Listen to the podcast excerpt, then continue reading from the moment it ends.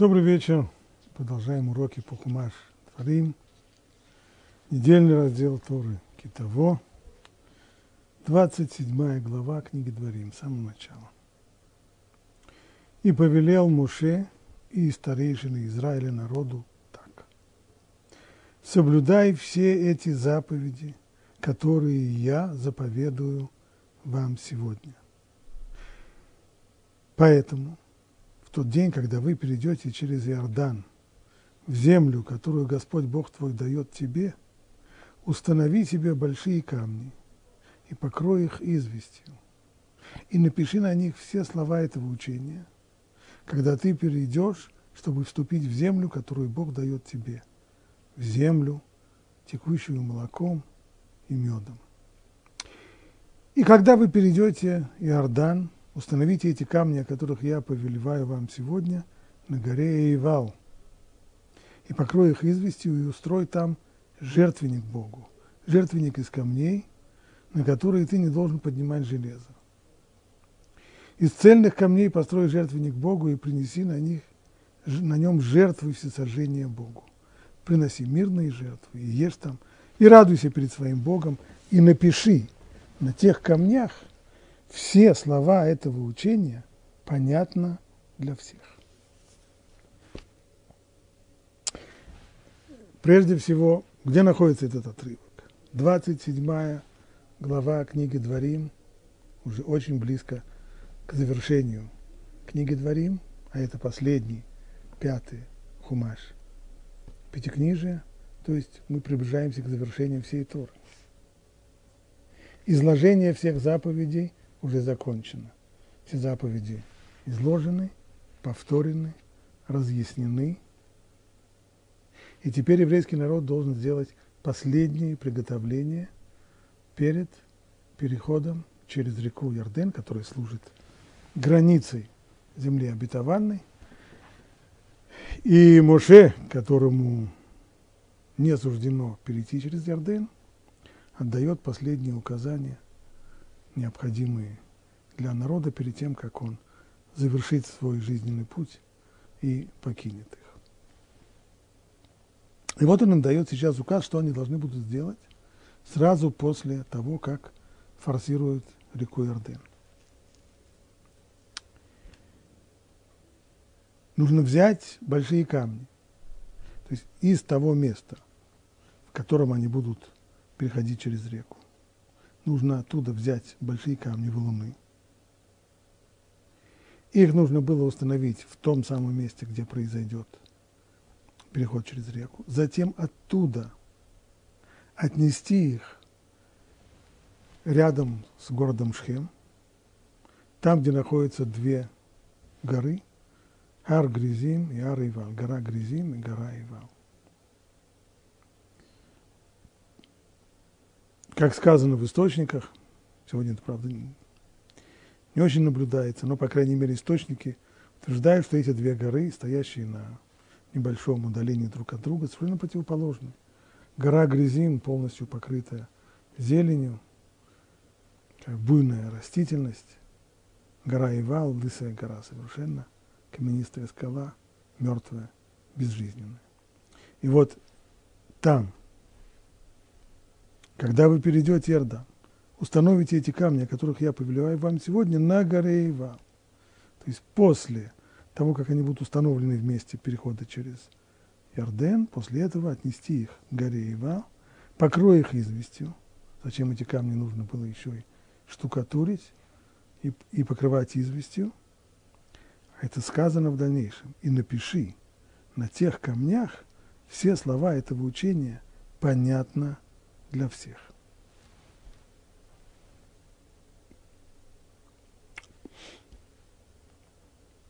Все слова этого учения, то есть все слова Торы. Тора – это не маленькая, вовсе не маленький объем, это 300 тысяч знаков приблизительно. Написать на камнях такой текст совсем непростая задача. И что означает, чтобы было понятно для всех? Это означает адаптация Торы, сделать, э, адаптировать ее текст так, чтобы э, даже люди не очень умные поняли его. Речь об этом не идет. Раши приводит здесь комментарий наших мудрецов, Мидраш и Талмуд. Сказано, что понятно для всех имеется в виду, нужно изложить текст Торы на 70 языках. 70 языков – это такое символическое число, означает все языки народов мира, так, чтобы любой человек, откуда бы он ни пришел, сумел прочитать, что здесь написано.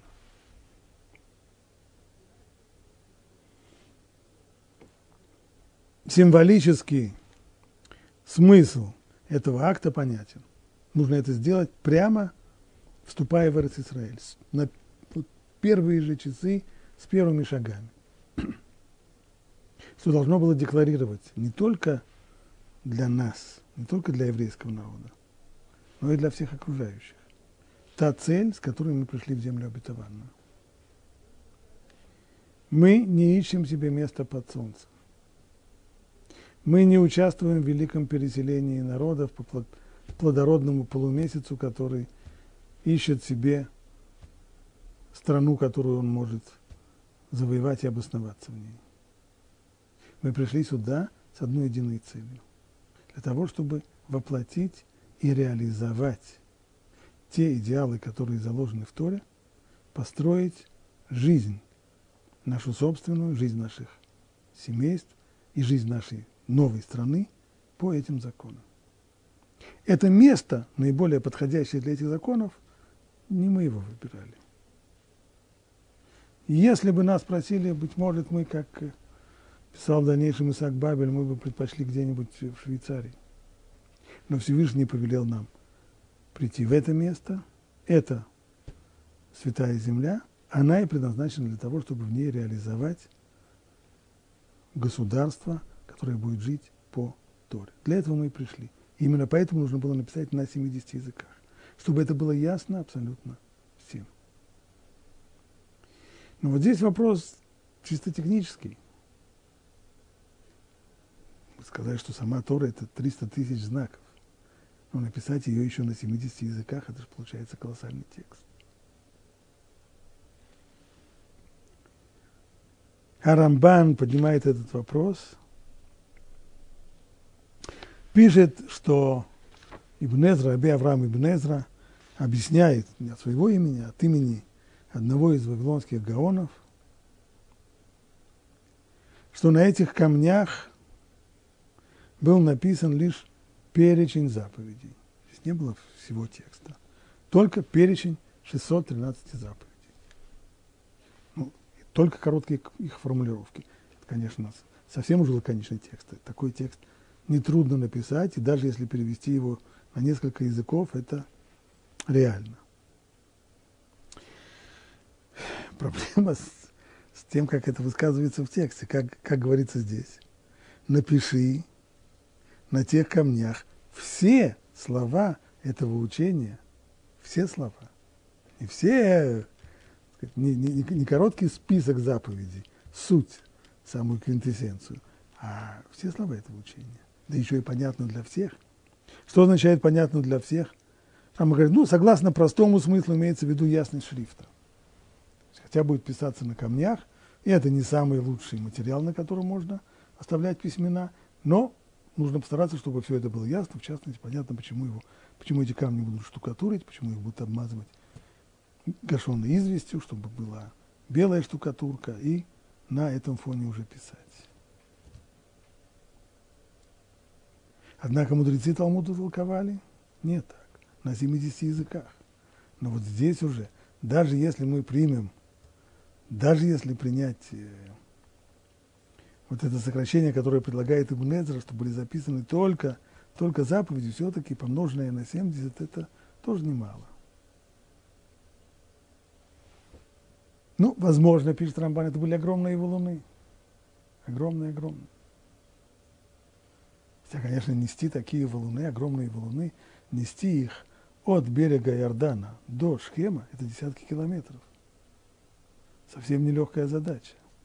А может быть, письмена были написаны чудесным образом. Как ни крути, без чуда здесь не обойтись. Принести эти камни на 10, пронести эти, если это были огромные валуны, то пронести такие камни, которые, многотонные камни, видно, на десятки километров это тоже чудо. Если это были небольшие камни, то записать на них всю Тору на 70 языках тоже чудо. Но другим способом как-то объяснить сложновато. И вот дальше Тора объясняет, что нужно будет сделать после того, как еврейский народ остановится стоянкой около горы Эйвал, там, где он поставит эти камни, и на них будут написаны слова Торы. И повелел Муше народу в тот день так. Эти будут стоять на горе Грызим, чтобы благословлять народ, когда перейдете через Иордан. И называет он дальше имена колен Израиля. Шимон, Леви, Иуда, Исахар, Йосеф и Бениамин. Шесть колен. А эти будут стоять при проклятии на горе Эйваль. Проклятие соотносится с той самой горой Эйваль, как мы сказали, лысая безжизненная гора. Реувен, Гад, Ашер, Звулун, Дан и Нафтали. Тоже шесть колен. И возгласят левиты и скажут каждому человеку в Израиле громким голосом. Проклят человек, который сделает изваяние или того идола, мерзость перед Богом, изделие рук мастера и положит в тайном месте. И возгласит весь народ и скажет Аминь. Проклят позорище своего отца и свою мать, и скажет весь народ Аминь. И дальше здесь есть еще большой список таких вот проклятий, на которые народ отвечает одно за другим. Аминь. Так картина получается такая. Значит, народ разделяется на две группы по коленам. Шесть колен с одной стороны, в горы Грязим. Шесть колен с другой стороны, там, где гора Иван. Левиты посредине.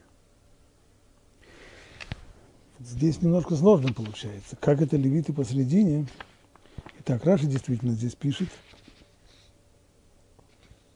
Шесть колен поднялись на вершину горы Грязим. Это Раши. Шесть на вершину горы Иван. А Коин и Левиты с ковчегом, там, где находились скрижали, внизу посередине. Левиты обращались лицом к горе Грязим и провозглашали благословение. Благословен тот, кто не делает изваяния или того идола. Ну и те, и другие с обеих сторон отвечали «Аминь». А затем обращались они к горе Ивали и провозглашали проклятие. Проклят тот, кто сделает изваяние и так далее. И так все. во-первых, Раши приводит нам здесь то, что из текста не очевидно.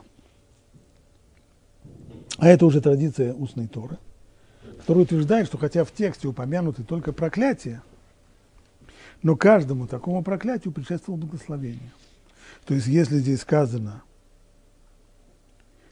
проклят человек, который сделает изваяние литого идола, положит в данном месте, то перед этим должно было быть сказано благословение. Благословен тот, кто не сделает, не будет делать литых изваяний, идолов, мерзость перед Богом, изделие рук мастера и так далее.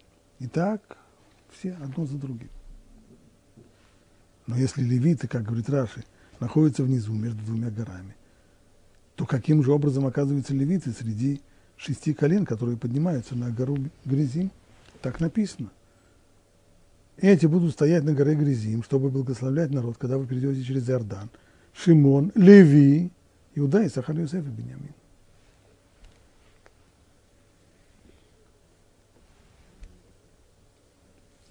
Ответ, который содержится в Талмуде, таков – Левиты разделяются здесь на две категории. А именно, одна группа стоит внизу, и там она стоит вокруг ковчега, в котором находятся скрижали. Это та группа левитов, которая имеет право носить этот ковчег. Здесь речь идет о левитов, есть э, ограничения по возрасту с 30 до 50 лет. Все остальные, младше 30 и старше 50, они поднимаются на гору Грызим вместе с остальными коленами. Таким образом, колено Леви оказалось и, и наверху, и внизу.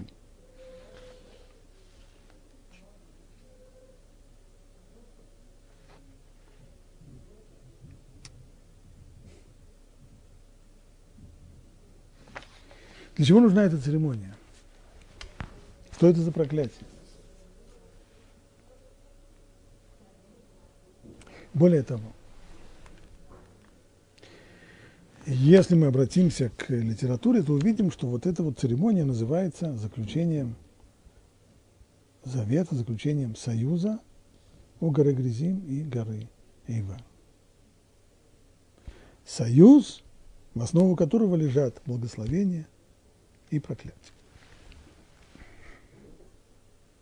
Если в этом смысл всей церемонии, заключение союза, когда Всевышний заключает союз с народом Израиля, и ради этого вся церемония, тогда снова непонятно. Ведь союз был заключен уже, да и не раз. В первый раз союз, Всевышний заключил союз с народом Израиля. Союз означает принятие на себя двумя сторонами обязательств. Так вот, первый раз – этот союз был заключен еще до исхода из Египта, на берегах Нила.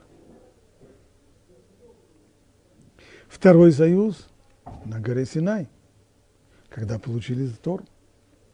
И тогда был заключен союз. И снова совершенно четкие там обязательства. Еврейский народ принимает на себя обязательство соблюдать все законы Торы, а Всевышний принимает на себя обязательство покровительствовать народу надзирать за ним и привести его в землю обетованную, в землю, о которой он клялся еще працам, в землю, текущую молоком и медом. Ну, вроде бы все исчерпано. Что еще? Зачем новый союз?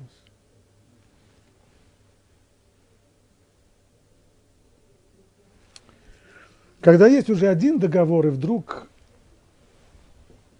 начинают говорить о том, чтобы заключить новый договор, это значит, что что-то из, изменилось.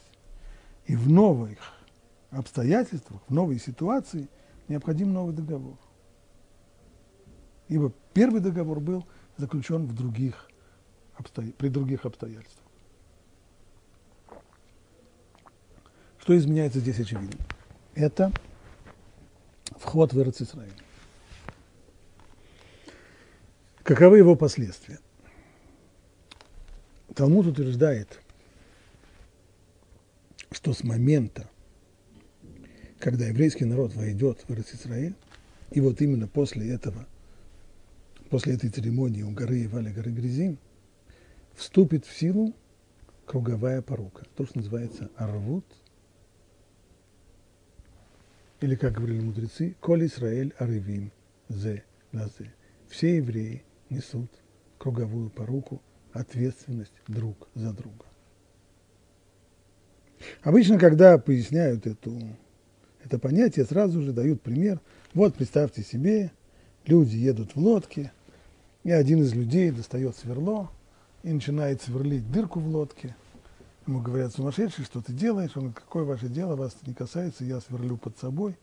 У меня здесь будет дырочка. Говорят ему, дурачок, свалишься ты под собой, но когда через эту дырочку лодку начнет проходить вода, так мы же все потонем.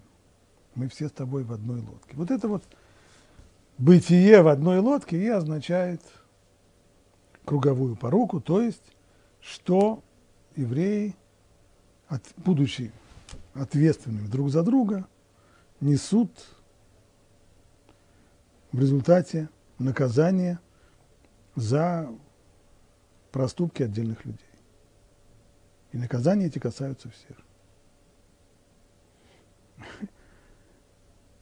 Кстати, если уже случается любопытная вещь, что то, что всегда, в чем всегда упрекают антисемитов, а именно, что они обвиняют в грехах одного человека весь еврейский народ и требуют коллективной ответственности всех евреев за проступки отдельного человека. Оказывается, есть тому основа в самом Талмуде. Коли Израиль равим за Все евреи действительно отвечают друг за друга. Но на самом деле вещь-то более глубокая. И вот эта вот возможность э, получить наказание за грехи другого человека, за которого мы несем ответственность, это только следствие. А прежде всего, самое первое проявление этой круговой поруки, она в, в, в области мецвод, заповеди. Я поясню, что имеется в виду.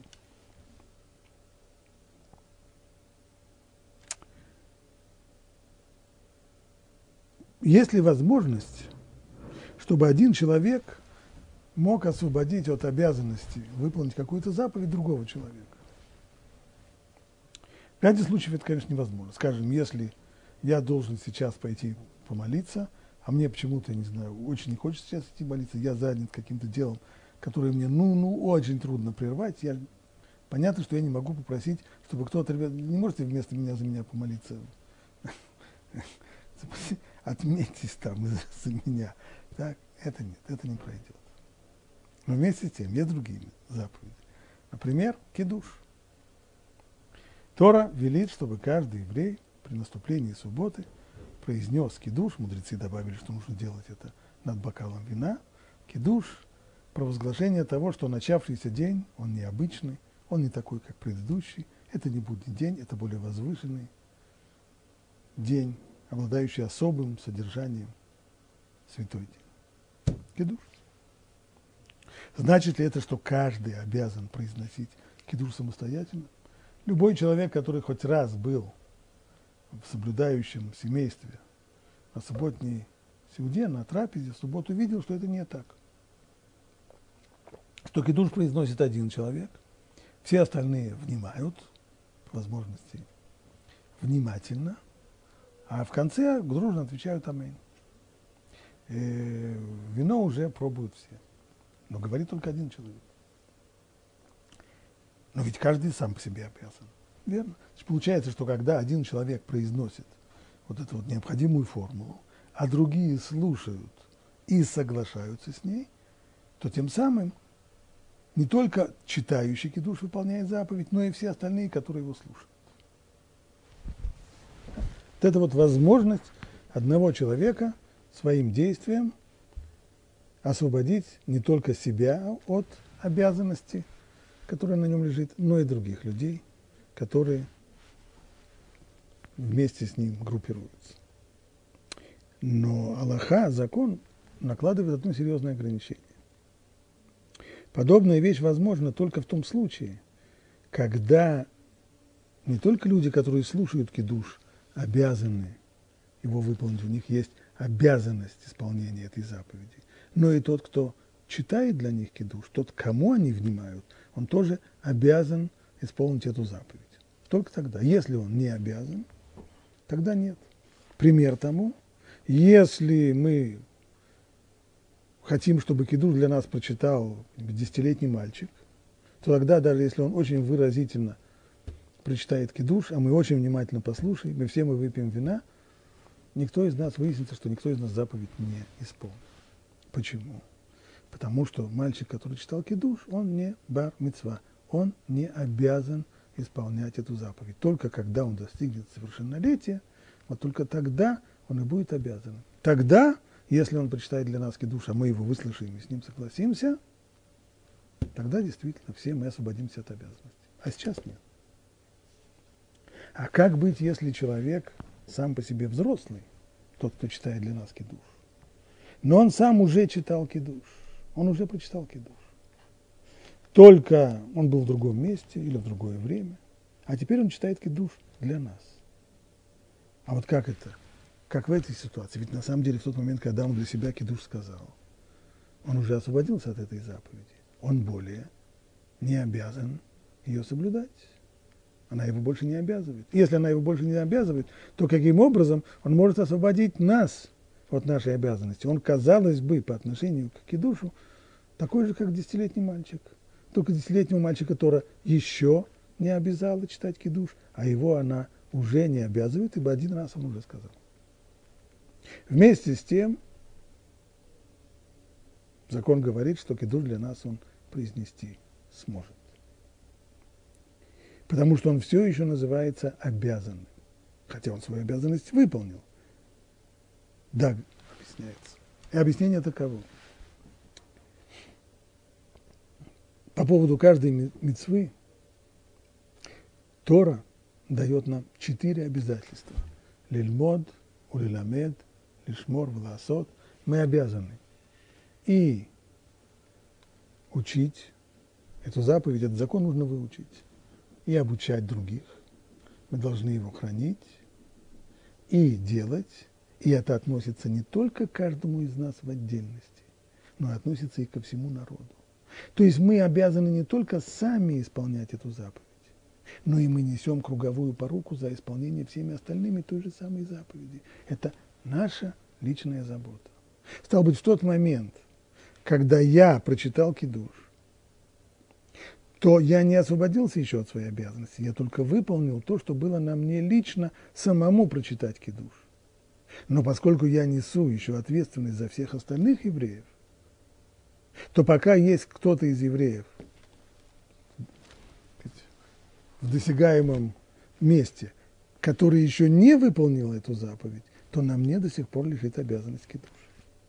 И если я прочитаю кидуш для него, то это будет называться, что человек, обязанный читать кидуш, прочитал кидуш для другого, и тем самым освободил его от обязанности.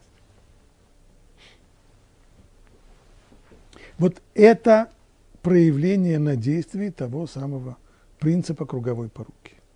Это не просто, что мы все сидим в одной лодке, если кто-то делает гадости, то мы все пойдем ко дну. Нет.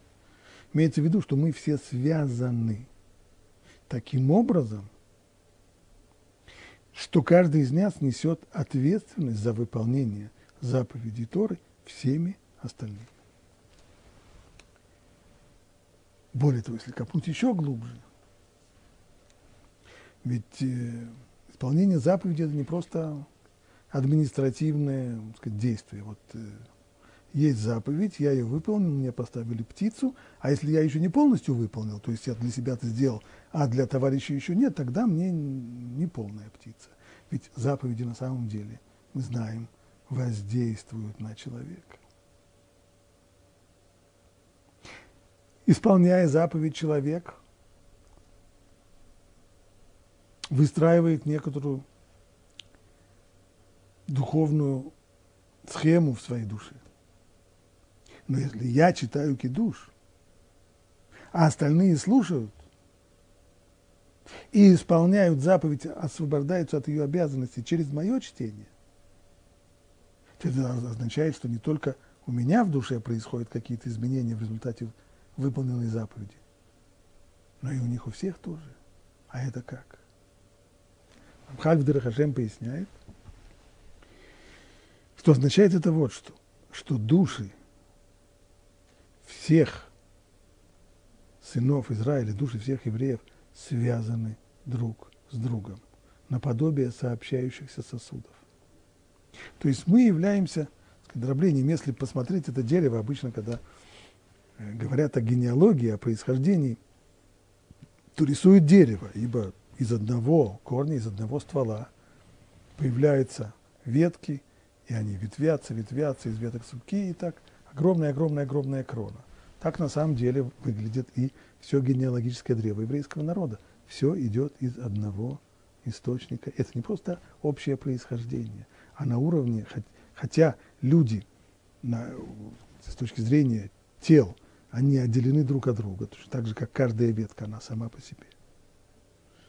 Так и каждый человек здесь сам по себе, но на уровне душ вот такого дробления. Несмотря на все дробления, души остаются связанными с корнем, и через этот корень они все связаны друг с другом наподобие сообщающихся сосудов. В результате, когда человек исполняет заповедь, то положительное влияние на душу, оно не только на душу исполняющего, но и на остальных людей, которые с ним, душ которых с ним связаны. Понятно, что есть здесь и вторая сторона. Что когда кто-то грешит, то порча не сосредотачивается только на нем. Она распространяется. Она должна, по идее, распространиться и дальше.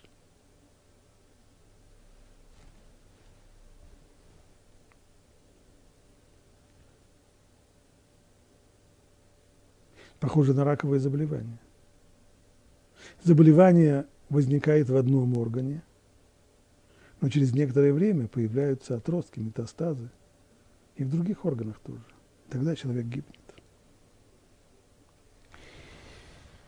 Но если так, то мы оказываемся перед довольно непростой задачей. С того момента до сих пор, пока не пришли в страну обетованную, пока были в пустыне, каждый был за себя. То есть вот эта вот система круговой поруки, такой вот связи сообщающихся сосудов, она еще не действовала.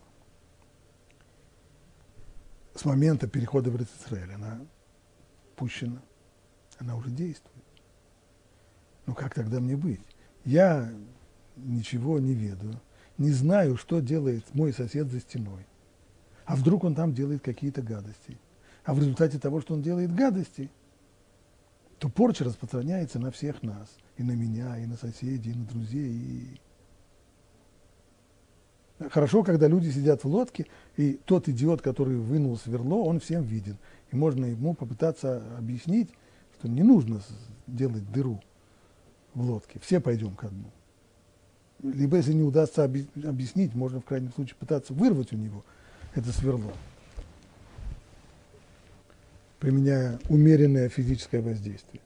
Но если мы плывем на корабле, и человек находится в своей каюте, заперся там за дверью, достал сверло и начинает буравить дырочку, что тогда? Мы-то не знаем, что он делает там за закрытыми дверьми. Вот для этого понадобились эти самые проклятия на горе и валы горе, и горе грязи. Что есть проклятие? Клала. Клала от слова каль, легкий. То есть нужно сделать так, чтобы лишить грех возможности распространяться на живую и на здоровую часть общества. Как если в примере, который мы разобрали, когда есть раковое заболевание, так что даже, чтобы оно было локализовано, чтобы оно не давала отростки, чтобы не было метастазов. Вот проклятия, которые сейчас произносятся, они являются тем самым средством, при помощи которого разрушительное влияние греха одного человека должно быть остановлено и не распространяться на всех остальных. Но это только то, что касается скрытых грехов того, что человек делает за закрытой дверью. В том же, что касается открытых действий человека, там, где люди нарушают, то там, безусловно, есть у нас обязанность воздействовать на них, по крайней мере, тогда, когда мы оцениваем, что есть возможность того, что нас послушают, и попытаться убедить их всеми возможными способами не нарушать законы и исполнять заповеди. Это наша обязанность, исходящая из той самой круговой поруки.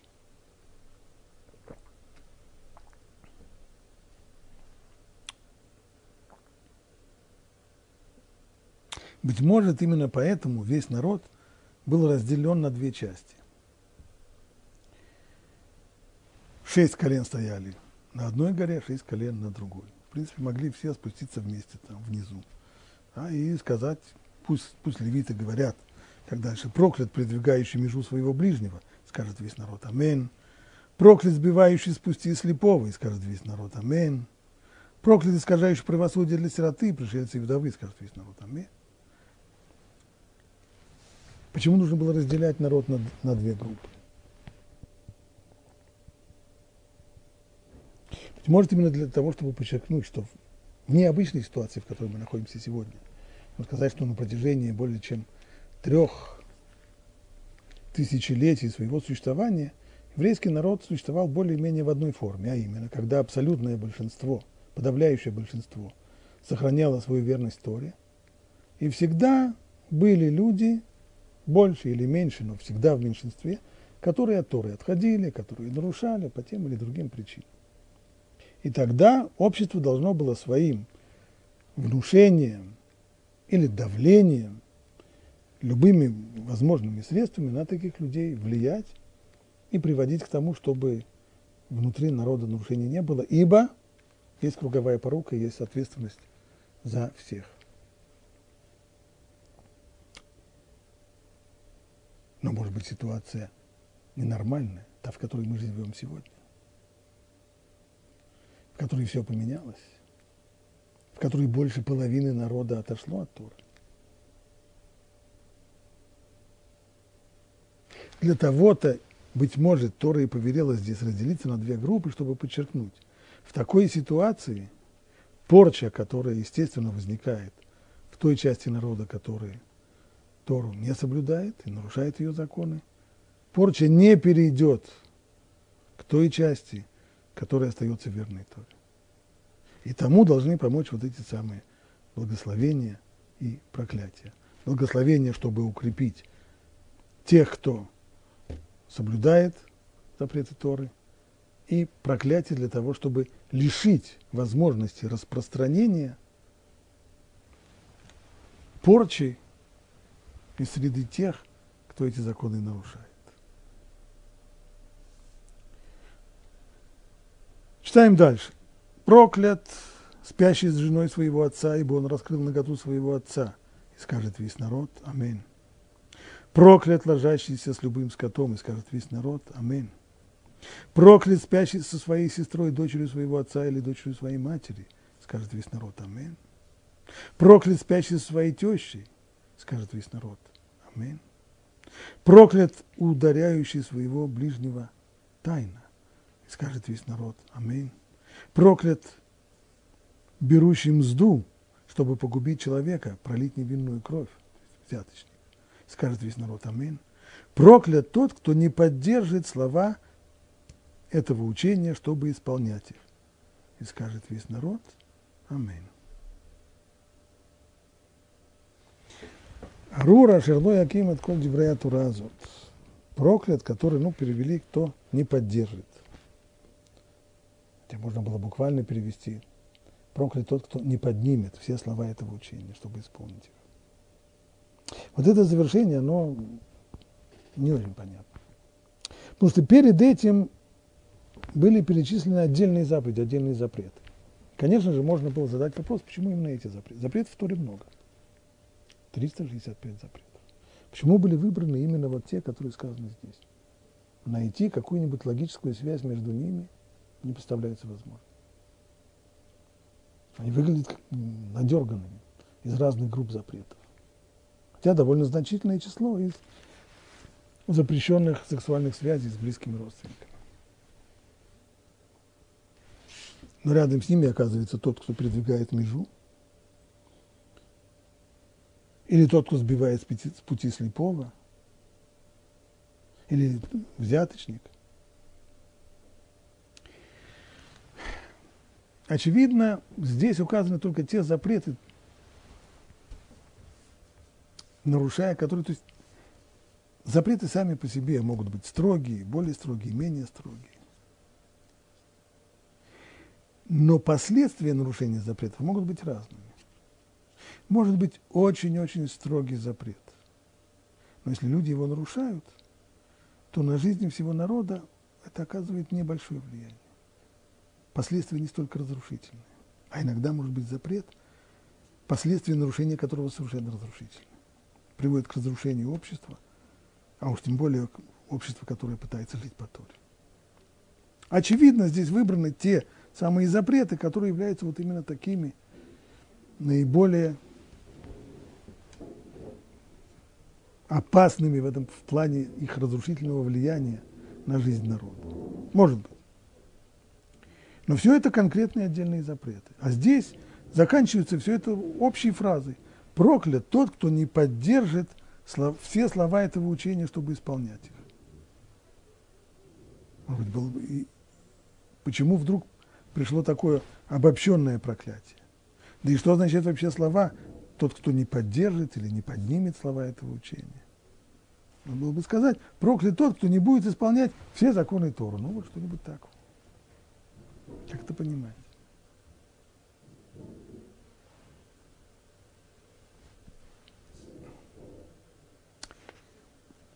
Талмуд, в Иерусалимский Талмуд, формулирует это в такой форме. Написано Арура Шер Лой Аким. Коль Тура Зот, то есть буквально проклят тот, кто не поднимет все слова Торы, значит поднимет.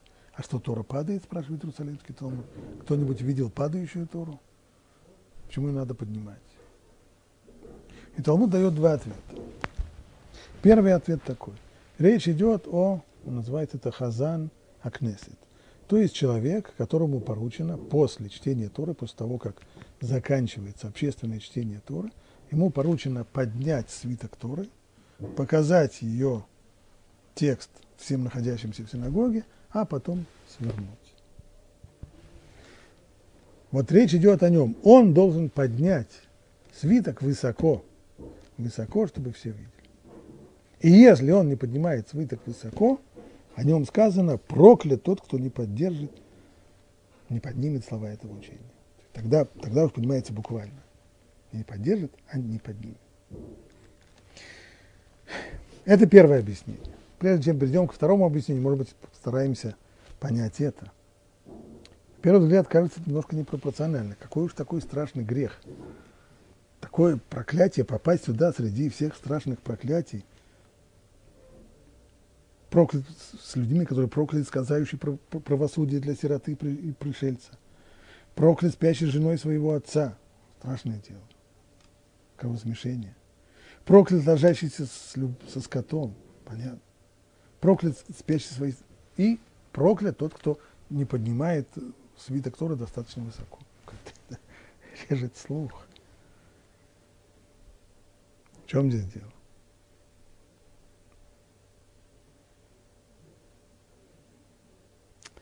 Объяснение когда-то слышал от э, Виктора Невинцеля.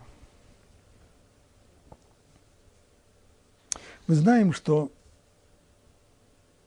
мы, безусловно, хотим, и это необходимо, для того, чтобы законы Торы соблюдались, люди должны испытывать к ней уважение. И если не будут испытывать к ней уважение, если, не будет если будут видеть в нем еще э, список правил, еще одну нотацию еще какие-то требования наряду с другими, то далеко дело не пойдет. Ну, что обычно делают люди для того, чтобы в своих учениках воспитать правильное отношение к Торе, уважение. А говорят с ними, объясняют, насколько это важно. Повторяют это на различных занятиях, приводят примеры, рассказывают притчи, Но на самом деле мы сегодня хорошо знаем,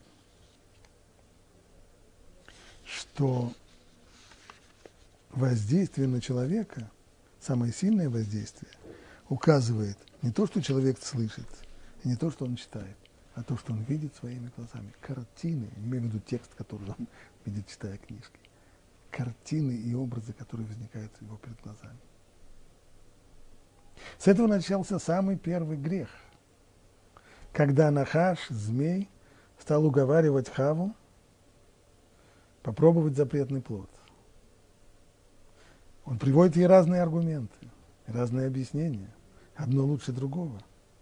Но она до некоторого времени сопротивляется. А дальше написано «Ватера Аиша» и увидела жена. Вот как только она увидела, как только здесь возникло вот это вот зрительное восприятие, с этого момента начинается грех. О Муше сказано, когда он находится на горе Синай, Всевышний говорит ему вдруг, ступай, спускайся, ибо согрешил твой народ. Имеется в виду, что народ Израиля, находясь внизу, у подошвы горы Синай, не дождавшись Муше, сделал себе золотого тельца, и вот сейчас они вывезли его из лагеря и устраивают вокруг него хороводы и приносят жертвоприношения. Страшное дело. Написано, Муше берет скрижали, на которых написаны слова десяти заповедей, и спускается с горы. И было. Дальше Турак говорит, что когда он подошел к лагерю и увидел золотого тельца и хороводы вокруг него, тогда он поднял эти скрижали и разбил их на глазах всего народа. Почему он не разбил их раньше? Ведь о том, что происходит внизу, Он знал еще, когда начал свой спуск. Всевышний ему все сказал, ничего не скрывал. Говорят наши мудрецы, конечно, одно дело услышать, другое дело увидеть. Увидеть один раз – это совершенно другое восприятие. Это совершенно другое воздействие на личность человека и на его поведение. Поэтому мудрецы здесь понимали, что сколько бы мы ни, объяс... ни объясняли подрастающему поколению важность Торы, сколько бы уроков, бесед и лекций они не прослушали, но если они видят, что когда свиток поднимают, поднимают его на уровне плеч, то начинает вырабатываться несколько прохладное отношение совсем иначе выглядело бы, если бы человек, поднимающий свиток Торы после общественного чтения, поднял бы его высоко, высоко над людьми, так, чтобы он всем был виден. Вот это идеал. Э? Совсем другое, когда говорится, вот это вот. Одно дело вот это, а другое дело вот это. Казалось бы, мелкая деталь, но она на самом деле важна для формирования не мировоззрения, а мировосприятия человека, формирования его личности. И поэтому мудрецы указывают здесь на вот эту вот мелкую деталь, говорят, она только кажется вам мелкой, но на самом деле она невероятно важна. Нужно свиток поднимать высоко. Высоко для того, чтобы все поняли, что это нечто, не поняли, а восприняли нутром. Это не через разум происходит. Восприняли нутром, что это нечто большое, великое, возвышенное, то, что над нами. Это первое объяснение. Второе объяснение.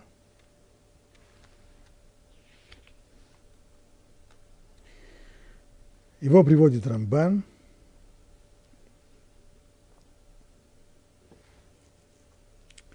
Что значит, появляется оно там же в Иерусалимском Талмуде, Рамбан только более подробно об этом говорит – что значит проклят тот, кто не поддержит слова этого учения, тот, кто не поднимет?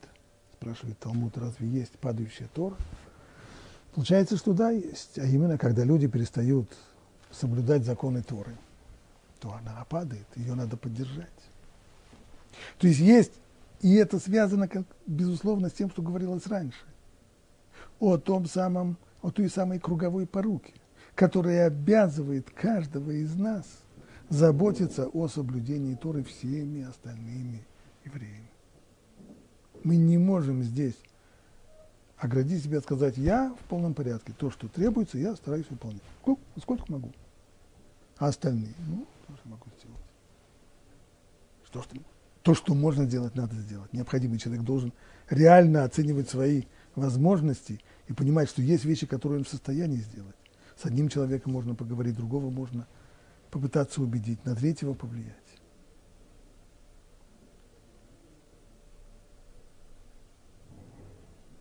И в, в одном из медрашей сказано, если человек, уже говорили, четыре обязанности по отношению к каждой заповеди как минимум. Учить ее законы, обучать им, хранить, то есть повторять, чтобы не забыть, и исполнить. А испол... Так вот, если человек сам учился, хорошо учился, и обучал других,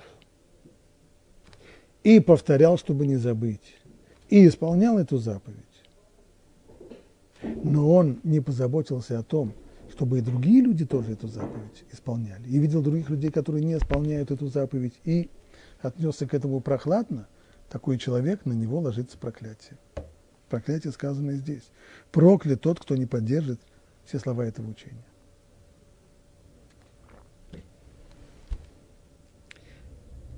И наоборот, если человек даже сам не учил и не обучал, и не повторял, но вместе с тем он попытался повлиять на других, чтобы они соблюдали эту заповедь, тогда на него ложится то самое благословение, которое подразумевается здесь. Благословен тот, кто поддержит все слова этого учения. И понимаете, это просто, это арифметика.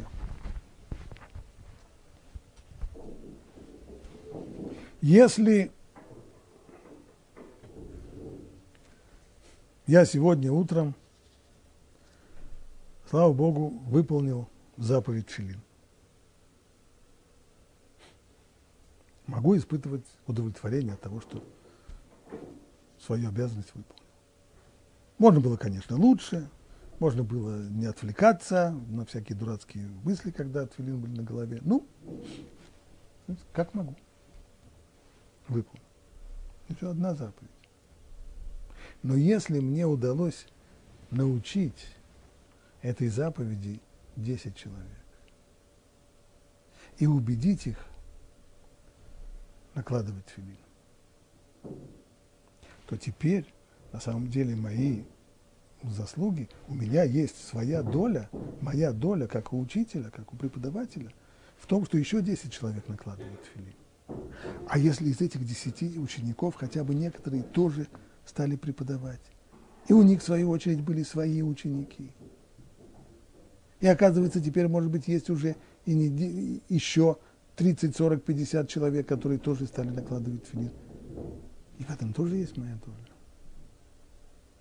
Поэтому, безусловно, сколько бы я сам ни старался сосредотачиваться на своих собственных заповедях, на своей собственной учебе, на собственном исполнении заповедей, все это не пойдет ни в какое сравнение с тем, с теми дивидендами, с теми заслугами, которые перечисляются, дай Бог, на мой счет, через учеников, каждый из которых исполняет те же самые заповеди, которые я исполняю. Но их же много. Есть ученики учеников а если третье поколение. Поэтому и говорит Талмуд, что человек, тот, тот даже, который сам своих, быть может, его собственные заслуги ничтожно малы, но если ему удается поддержать слова Торы, то есть поддержать других людей и привести их, сделать так, чтобы они не нарушали запреты Торы и привести их к исполнению заповеди, то тогда благословение, которое он заслужит, оно колоссально. И, наконец, третье пояснение этого стиха у Рабейну Йоны, почерпнуто у Рабейну Йоны в его комментарии к Перкеавод. Здесь сказано,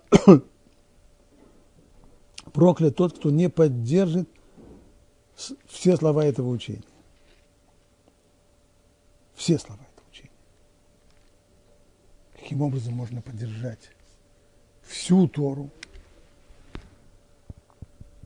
Перке сказано так. Кольше хохматоми рубами маасав, эн хохматоми ткаемет. Трудный для перевода. Трудное предложение для перевода. Имеется в виду следующее. Если у человека его мудрость, то есть его знания, преобладают над его делами, то тогда мудрость его не реализуется. Если же наоборот, его дела преобладают над его мудростью, тогда его мудрость реализуется. Спрашивает Рабейну Йона – ну, первое предложение мы еще можем объяснить. Человек, у которого мудрость преобладает над делами, то есть он все знает. Он очень хорошо понимает, что можно делать, а чего нельзя. Но на практике не очень получается. Он куда больше знает, чем делает. У него есть разрыв между знанием и практической жизнью. Это ясно. Но как понять вторую сторону медали? Человек, у которого больше дел, чем знание. Как это может быть? Знание имеется в виду, этот человек исполняет больше заповедей, чем он их знает.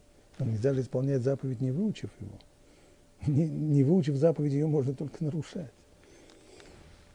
Для того, чтобы исполнить заповедь, нужно знать ее, нужно знать, что от меня требуется, и тогда я могу ее исполнить. Как же может быть, что человек исполняет больше, чем знает?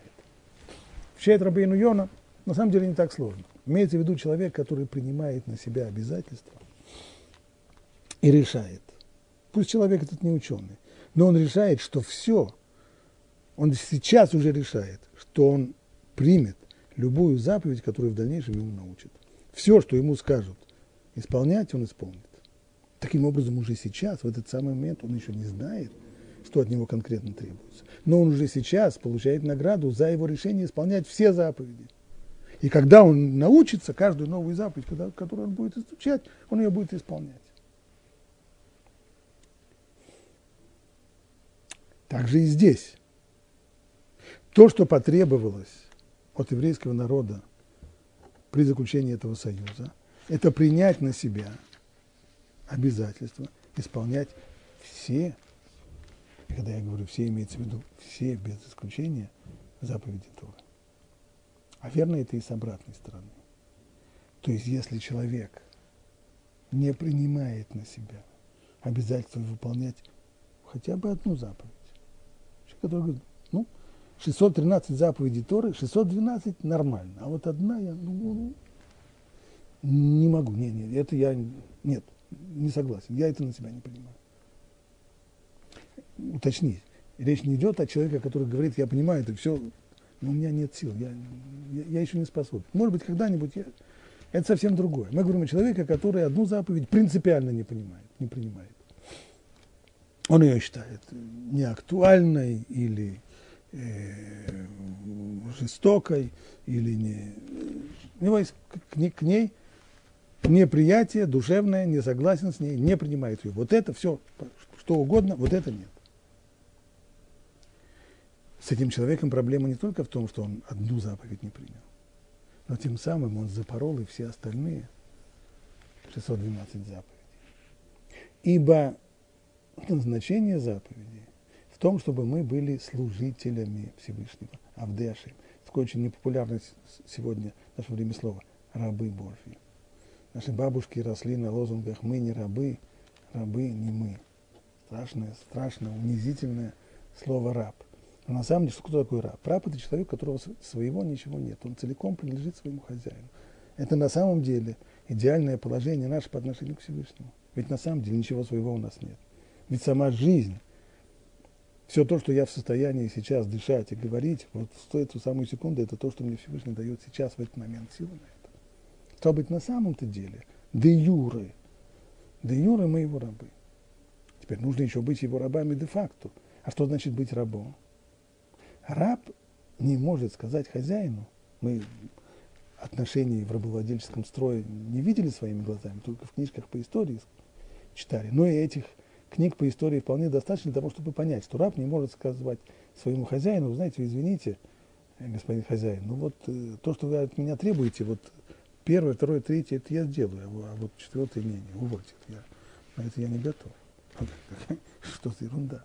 Так может говорить рабочий, работник, который нанялся, вольно определяющийся. Он нанялся, он может и уволиться. Не понравилось ему здесь работать. Что-то, что от него требует, ему не нравится, ну и он уйдет, и уволится. Его полное право. Может забастовку. Но раб не может так, раб не может уволиться. Раб не может сказать, что вот это я не готов. Стал быть, человек, который принимает не все заповеди, а говорит, что вот эти заповеди я принимаю, а вот с этим я не согласен, то тем самым он расписывается, что на самом деле он не раб Божий. И что те заповеди, которые он соблюдает, он соблюдает не потому, что ему повелено, а потому что они ему нравятся по какой-то причине. Это он решил их соблюдать. Это он подумал, что они хороши. Это он их оценил. И оценив их, он соблюдает. А то, что он не оценил, то он не соблюдает а требуется совсем другое. Именно поэтому Тора подчеркивает, проклят тот, кто не поддерживает слова, все слова этого учения. Все, все как, как, как говорит То есть принять на себя все. Даже если я понимаю, что физически мне сейчас тяжело, физически, психически, есть какие-то заповеди, которые не очень трудно исполнять. Но я их принимаю. Это мои заповеди, они меня обязывают. Только не трудно это сделать. И если человек это принимает, тогда к нему относится и благословение, с которого все начинается. Благословен тот, кто поддержит все слова эти учения, чтобы исполнять их. И скажет весь народ.